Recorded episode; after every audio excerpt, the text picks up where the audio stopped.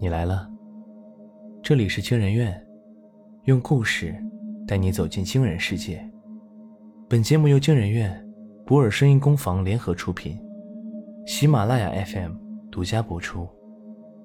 我是惊人院研究员天宫，我是惊人院研究员子期。今天要讲的故事是谨遵医嘱，她把男友做成了减肥药。下，作者，知妮。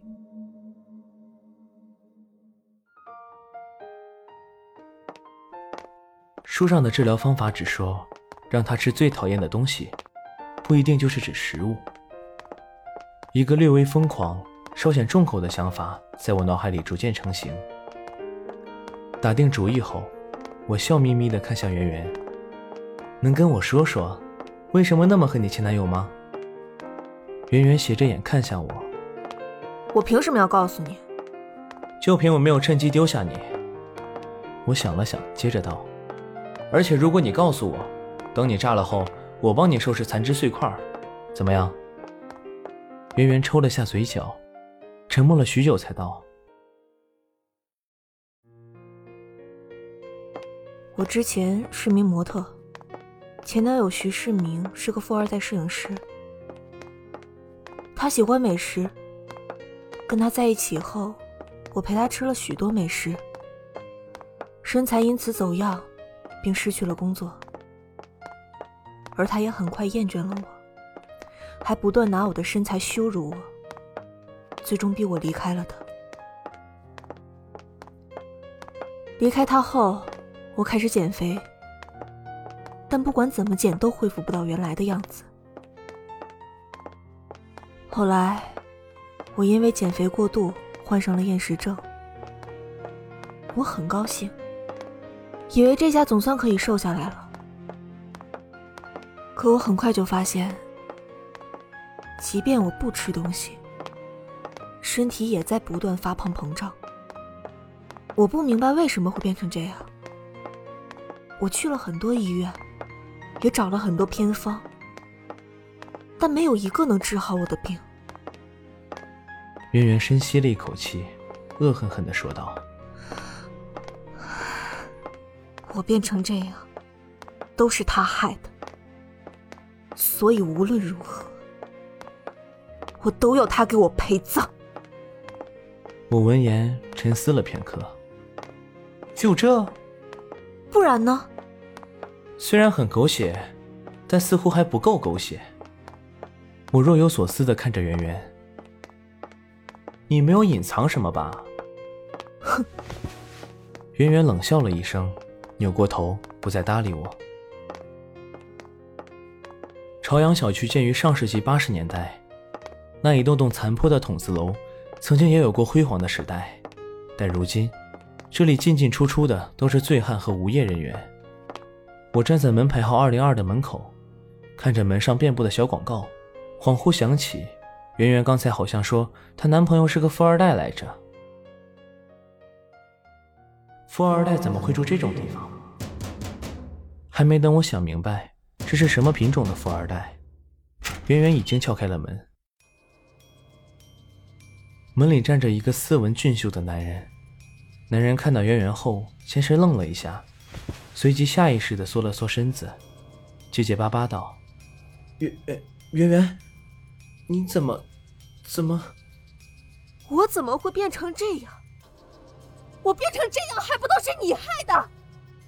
圆圆忽然尖利的叫了起来：“徐世明，我告诉你，我就要死了，你别妄想我会放过你！”圆圆说着，挤开不断发抖的男人，走进了屋里，还不忘拉着我。徐世明这才发现了我。用一种略带惊恐的眼光看着我，我尽力露出最和善的微笑，表明我和圆圆不是一伙的。不过他好像没有体会到我的友善，抖着身子凑到了圆圆的跟前，小心翼翼地说道：“你有什么事儿吗？我什么都没有了，我真的什么都没有了。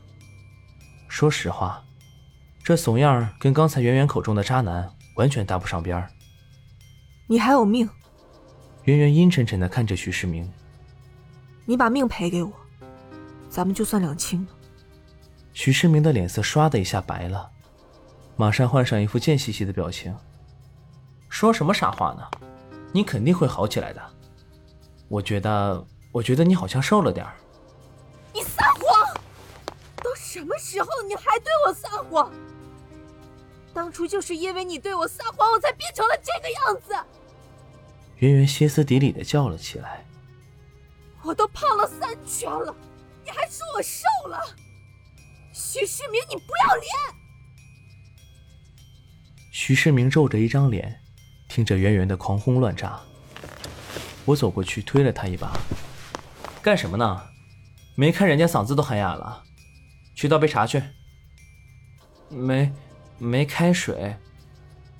徐世明苦着脸朝烧水器跑过去：“我这就去烧。”我看着吼得气喘吁吁的圆圆，片刻后，他忽然站起身，朝窗户走去，毫不犹豫地把一串钥匙扔出了窗外。我刚进来，把门反锁了。圆圆转过身，咧嘴对我说道：“我突然觉得只炸死一个有点亏，不如多炸死一个，就当是给你多管闲事的教训了。”我皱着眉看向他，搞不明白为什么世界上会有这种变态的反社会人格，真的震撼我全师门。圆圆不再理我，坐在沙发上闭目养神，似乎正在酝酿着即将到来的爆炸。我叹了口气，决定去找缩在角落里的苦逼男谈谈心。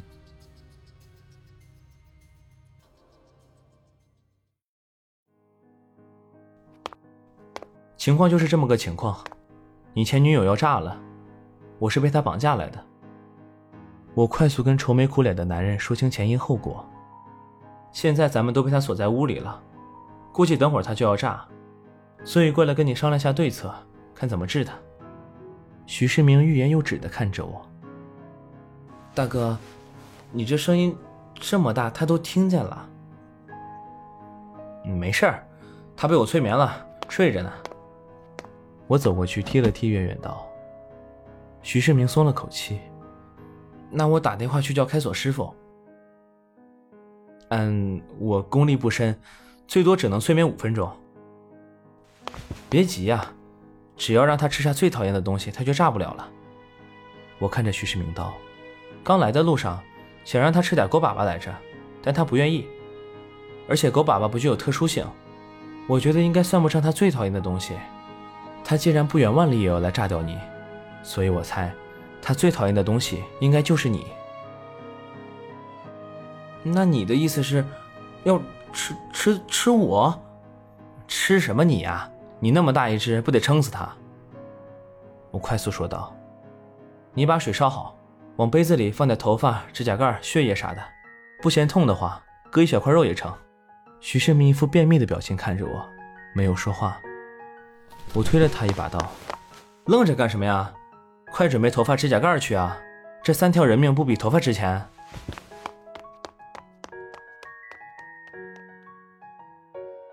片刻后，徐世明便把加过料的水放在圆圆面前。他会喝吗？徐世明的左手滴滴答答的流着血，看着那杯暗黑之水，皱眉道：“会的，他醒来会很渴。”由于刚才的嘶吼，再加上我的催眠作用，他感到异常的口渴。看到面前的水，抓起来便一饮而尽。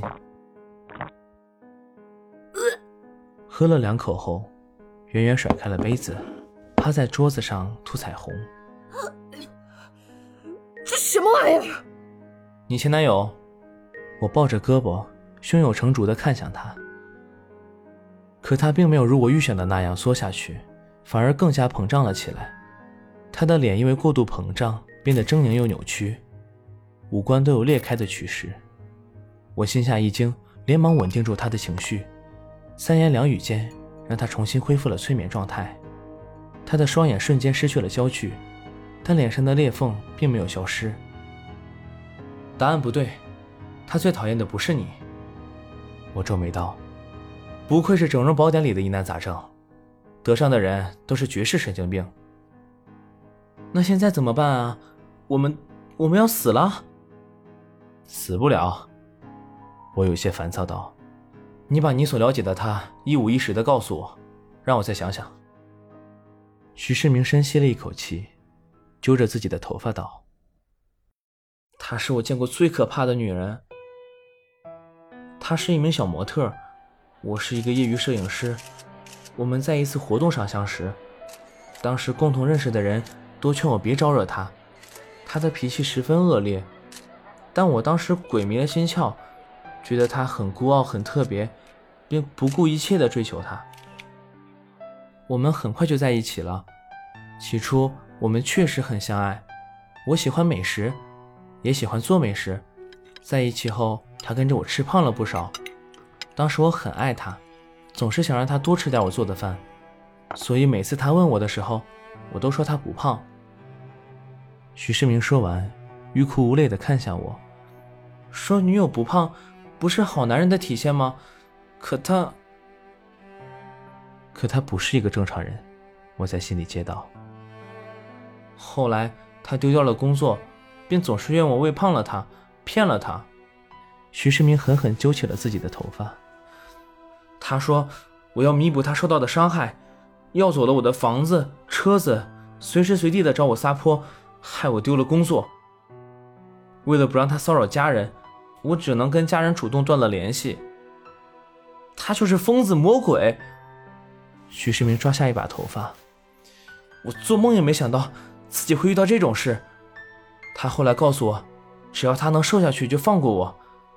可他不知怎么回事，越减越胖，越减越胖。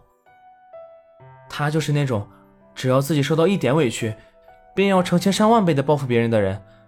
他都快把我整死了，还不肯放过我，就因为他吃了我做的饭变胖了。徐世明再次揪下一把头发。抽泣着说道：“一点亏都不能吃，太可怕了，太可怕了！”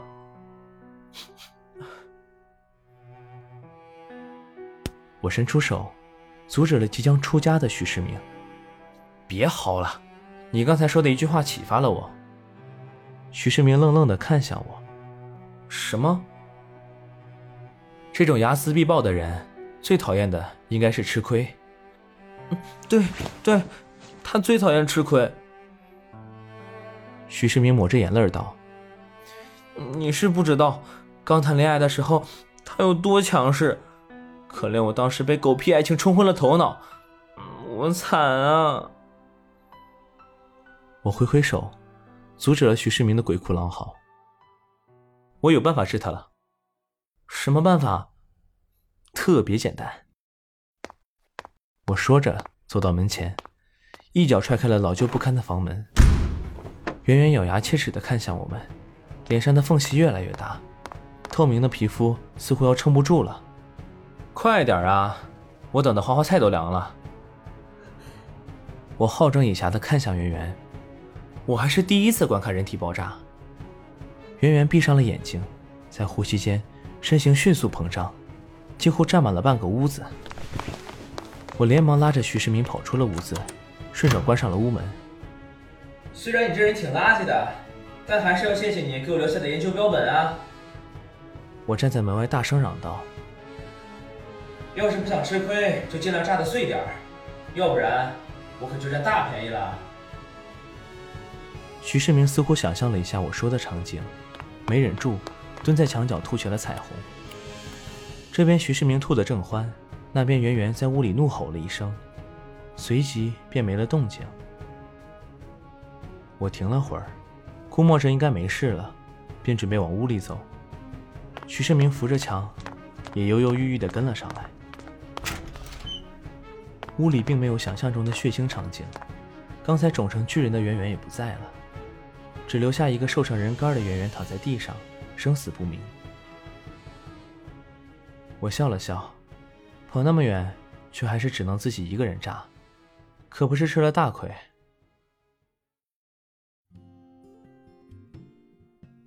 小黑赶过来的时候，许世明正一把鼻涕一把泪的求我把地上的人干带走。无论是死是活，他都不敢再碰圆圆一根手指头了。说实话，我也不想碰，只能让小黑来了。小黑没心没肺的扛起了圆圆。老板，这是谁呀？送到哪儿去啊？一个变态疯子。我揉了揉眉头道：“扔到医院去吧。”送医院？小黑挑了下眉毛。咱那儿不就是医院？咱那是整形整形整形医院。我恨铁不成钢的敲着小黑的脑袋道：“你见过哪家整形医院能治厌食症的？”说完，我抢过他手上捧着的整容宝典，翻到喘口气就会胖的那一页，写上：“如果患者伴有厌食症，记得让他吃亏试试。毕竟老话说，吃亏是福。”